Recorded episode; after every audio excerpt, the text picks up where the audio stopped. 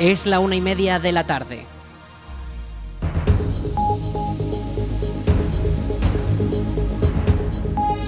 Buenas tardes, miércoles 23 de agosto comenzamos el espacio para la información local en el 107.4 de la FM en la Almunia Radio. Les habla Rich Gómez, aquí arranca una nueva edición de la Almunia Noticias.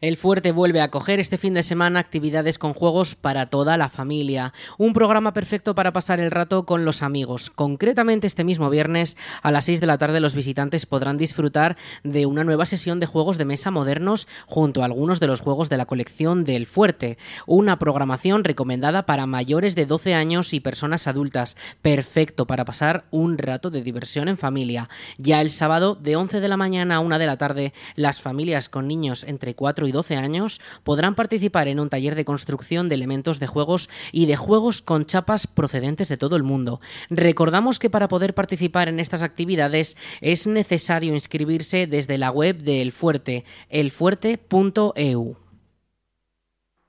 El Festival Doña, además de la música de raíz, también pone en valor el patrimonio cultural de la zona.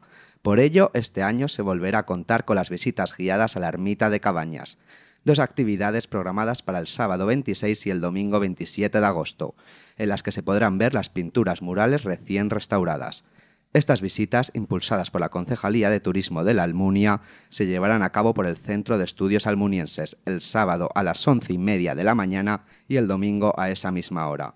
Para poder asistir es imprescindible inscribirse previamente porque los grupos están limitados a 20 personas.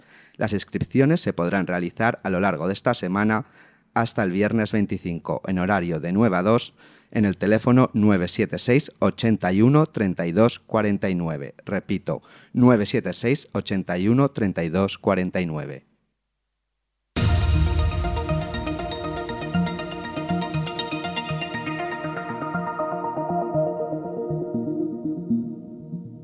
Atención a los amantes de los juegos de cartas porque un año más regresa el torneo de Rabino francés y el maratón de Guiñote Antonio Scolano, organizado por las fiestas de Santa Pantaria. Dos de los actos preliminares más destacados que alcanza la edición número 13 en el caso del Rabino y 12 en el caso del Guiñote. Dos eventos en los que participan decenas de personas.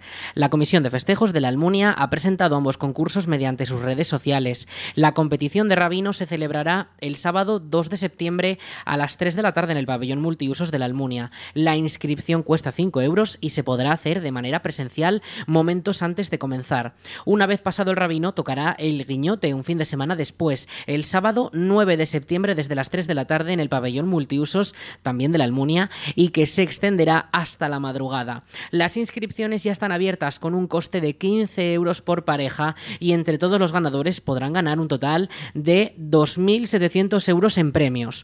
Toda la información sobre los dos concursos está disponible en la web del ayuntamiento, laalmunia.es, y en los perfiles en redes sociales de la Comisión de Festejos de la Almunia y llegan las fiestas de Santa Pantaria. La Comisión de Festejos ha hecho públicas las bases del concurso de carteles anunciadores de las fiestas de Santa Pantaria de 2023. Todos los artistas y diseñadores locales y de fuera de nuestro municipio pueden participar y pueden llevarse los premios que hay en juego, como por ejemplo el tercer premio de 175 euros, los 275 euros del segundo premio o los 475 que ofrece el primer premio, además de la portada del programa de fiestas que se comenzará a distribuir a mediados de septiembre. Esto también eh, el concurso cuenta con una categoría infantil con 60 euros para primer premio, 40 para el segundo y 30 euros para un tercer premio. Las bases pueden consultarse al detalle en la web municipal laalmunia.es y el plazo de presentación de los carteles termina el viernes 27 de agosto de 2023 a las 12 del mediodía. Estos carteles tendrán que ser entregados en las oficinas municipales, tanto presencialmente como por correo postal. Como decimos, todas las bases de este concurso al detalle pueden consultarse en la web del Ayuntamiento de la Almunia, laalmunia.es.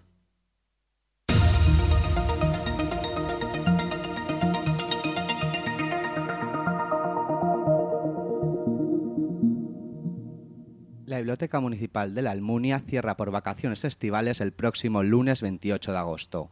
Tras este parón reabrirá sus puertas el 6 de septiembre, ya con horario de invierno, de 10 a 12 y media y de 4 y media a 7 y media. Posteriormente volverá a cerrar una semana más del 13 al 19 de septiembre. Todas las devoluciones pendientes para estos días de vacaciones se posponen hasta la fecha de reapertura. Con este parón, la biblioteca concluye un curso lleno de actividades y visitas de autores, que le han llevado a recibir un gran reconocimiento como lo es el Premio María Moliner. Así lo explica Alicia Pardillos, bibliotecaria de la Almunia. A mí me gusta mucho cuando, cuando interactuamos con distintos, distintas instituciones de la localidad, digamos. Entonces, hemos colaborado este curso mucho con los centros escolares.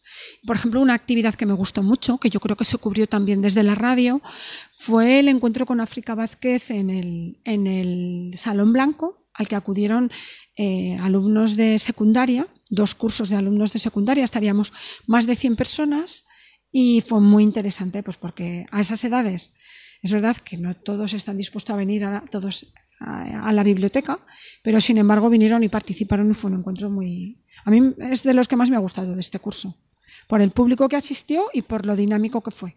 Este curso han visitado la Biblioteca Municipal de la Almunia autores como Inés Plana, Carmen Santos o África Vázquez y ya se está trabajando para que estos encuentros de autores con los lectores se repitan el próximo curso. Escuchamos a Alicia Pardillos. Dos ya avanzados, te los puedo avanzar porque son algo que nos ha adjudicado Diputación Provincial de Zaragoza. Tendremos a Itana Monzón, que es una joven promesa literaria aragonesa, eh, escribe poesía y dentro del ciclo de jóvenes promesas aragonesas es, una de la, es la que nos ha adjudicado Diputación este año. Eh, yo sé que va a ser también un encuentro muy dinámico porque es una chica con muchas ganas de, llegar al, al, panorama literario aragonés y de, y de hacerlo muy bien. He hablado con ella y está comprometida. Y luego tenemos a alguien también aragonés, pero consagradísimo, que es Manuel Vilas, que ha sido bueno finalista en los premios Planeta, que ha tenido ha sido multipremiado recientemente y tenemos la suerte de que también nos lo han adjudicado para que venga pronto a la Almunia. Será ya de cara al inicio del curso próximo. Octubre y noviembre. Esos dos estamos muy ilusionados con ellos. Aunque en verano la biblioteca cuenta con un horario más reducido, la actividad se ha mantenido y los vecinos de la Almunia han podido tener acceso a libros, películas y discos. Alicia Pardillos. Eh, los adultos, sobre todo en verano, lo que más leen es eh, novela, por supuesto, porque los ensayos es más minoritario, los, los libros de autoayuda también se leen bastante pero la novela fundamentalmente pues novela más ligera, más sencilla de leer en verano, más breve en general, más sencilla, como yo digo, lectura playera que no te hace discurrir demasiado, pero que, que, sin embargo se consume muy bien en verano. De esta forma, la biblioteca de la Almunia termina una temporada y les recordamos que permanecerá cerrada del 28 de agosto al 6 de septiembre y cuando regrese ya lo hará con el horario de invierno de 10 a 12 y media y de 4 y media a 7 y media. Calatorau celebra ya sus fiestas patronales en honor a San Bartolomé. Cinco días de programación llenos de actos en las calles, con verbenas, pasacalles con cabezudos, concursos, actos taurinos actos para niños y todos los públicos. Este miércoles a las 12 del mediodía se disparaba el chupinazo, que da inicio a unas fiestas que ya han contado con actos previos, como la puesta del pañuelico a los más pequeños y el nombramiento del calatorense del año, que en esta ocasión ha sido el Colegio Domingo Jiménez Beltrán, por su proyecto El Rincón de la Conciencia, y su lema Granito a granito, un mundo mejor, tras la votación popular que se realiza anualmente para otorgar este reconocimiento.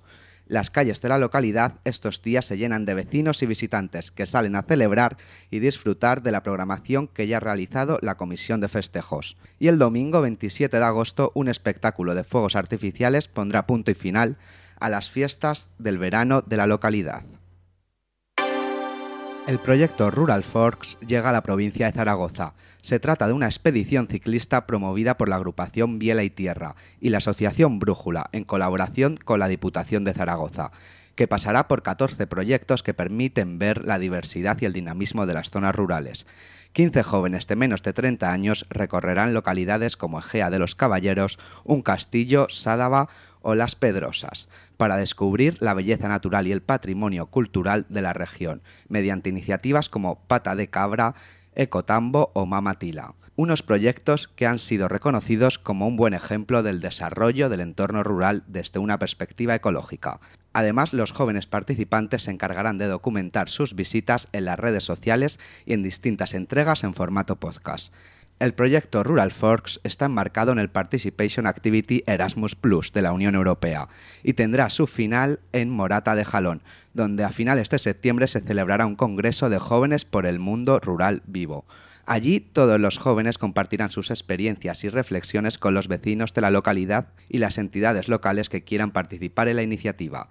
Estas serán del 22 al 24 de septiembre y cuentan con el apoyo de la Diputación de Zaragoza. Los interesados pueden consultar más información sobre el proyecto en la web ruralforks.org.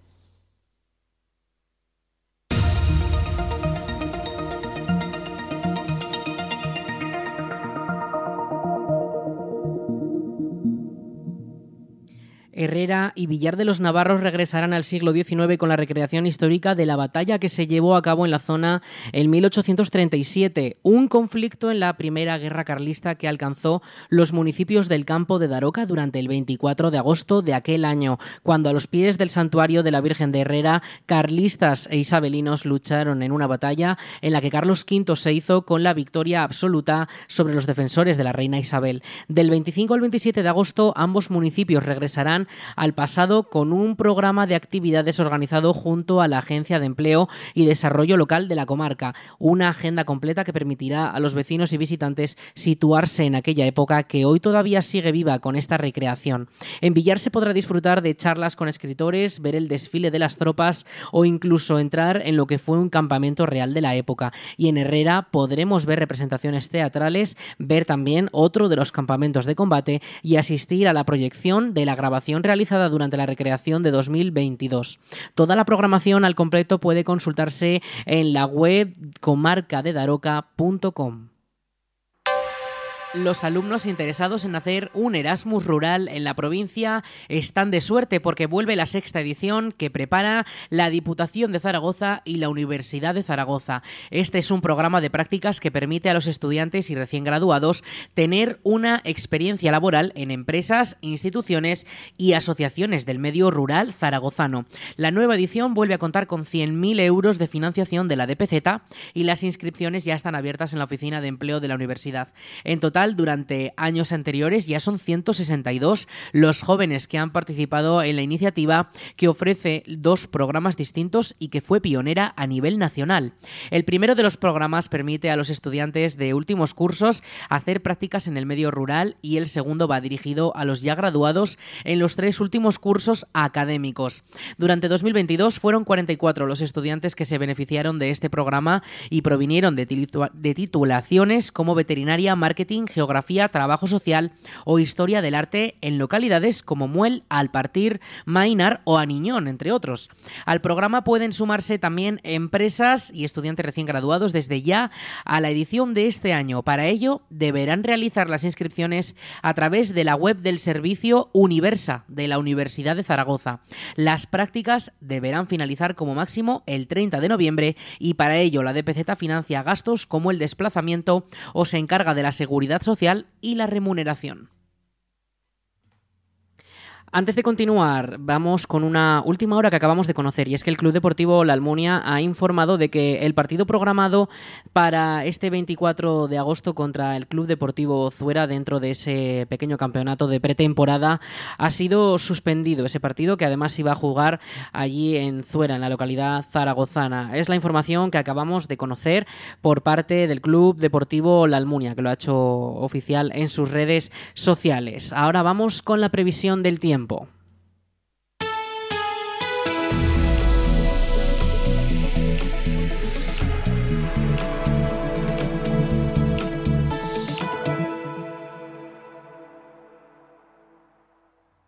Prácticamente todo Aragón se encuentra en alerta roja por riesgo de incendios forestales. Valdejalón en este caso no es una excepción y ya son varios días seguidos con este alto riesgo que acabó con varios conatos y pequeños incendios como el de Almonacid de la Sierra o Lucena de Jalón. La situación se va a prolongar durante los próximos días. La alerta roja por incendios sigue activada y seguirá hasta el fin de semana como mínimo. Recuerden seguir las indicaciones de las autoridades y mantener la prevención en las labores en el campo y en el monte.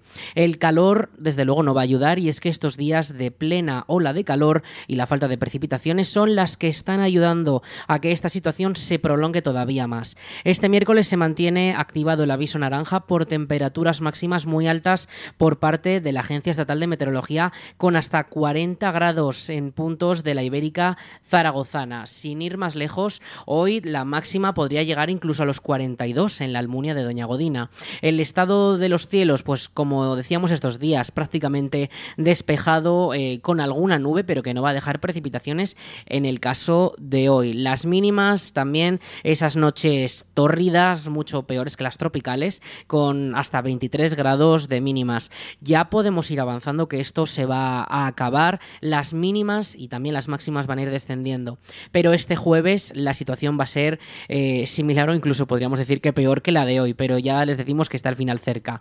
Este jueves 43 de máxima, 23 de mínima, cielos completamente despejados, sin nubes y rachas de viento de hasta 15 kilómetros por hora, que con ese aire cálido que desde luego hace que no queramos salir a la calle. Las, los avisos siguen activados también. Aviso naranja por esas temperaturas máximas muy altas que podrían llegar, como decimos, a los 43 grados en la Almunia. Estaremos también muy pendientes de si se logra batir alguno de los récords o esas temperaturas en, en ese top de temperaturas máximas que se han registrado en nuestra localidad. El viernes 25 ya llega algo de cambio, ese nivel de aviso baja al nivel amarillo eh, por esas temperaturas altas, podríamos tener 37 de máxima y las mínimas comienzan a descender, ya se situarán en torno a los 20 grados. Y ya de cara al fin de semana podemos ir avanzando que las temperaturas no van a superar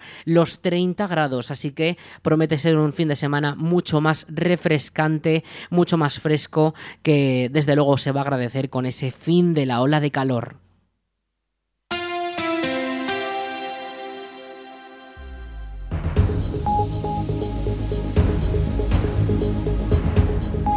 Y hasta aquí la información local en el 107.4 de la FM, en la Almunia Radio. Ya saben, en unos minutos llega la información de nuestra comunidad con nuestros compañeros de Aragón Radio. Eso será a las 2 de la tarde, ahora en unos minutos. También, ya saben, más información en laalmuniaradio.es. Peace.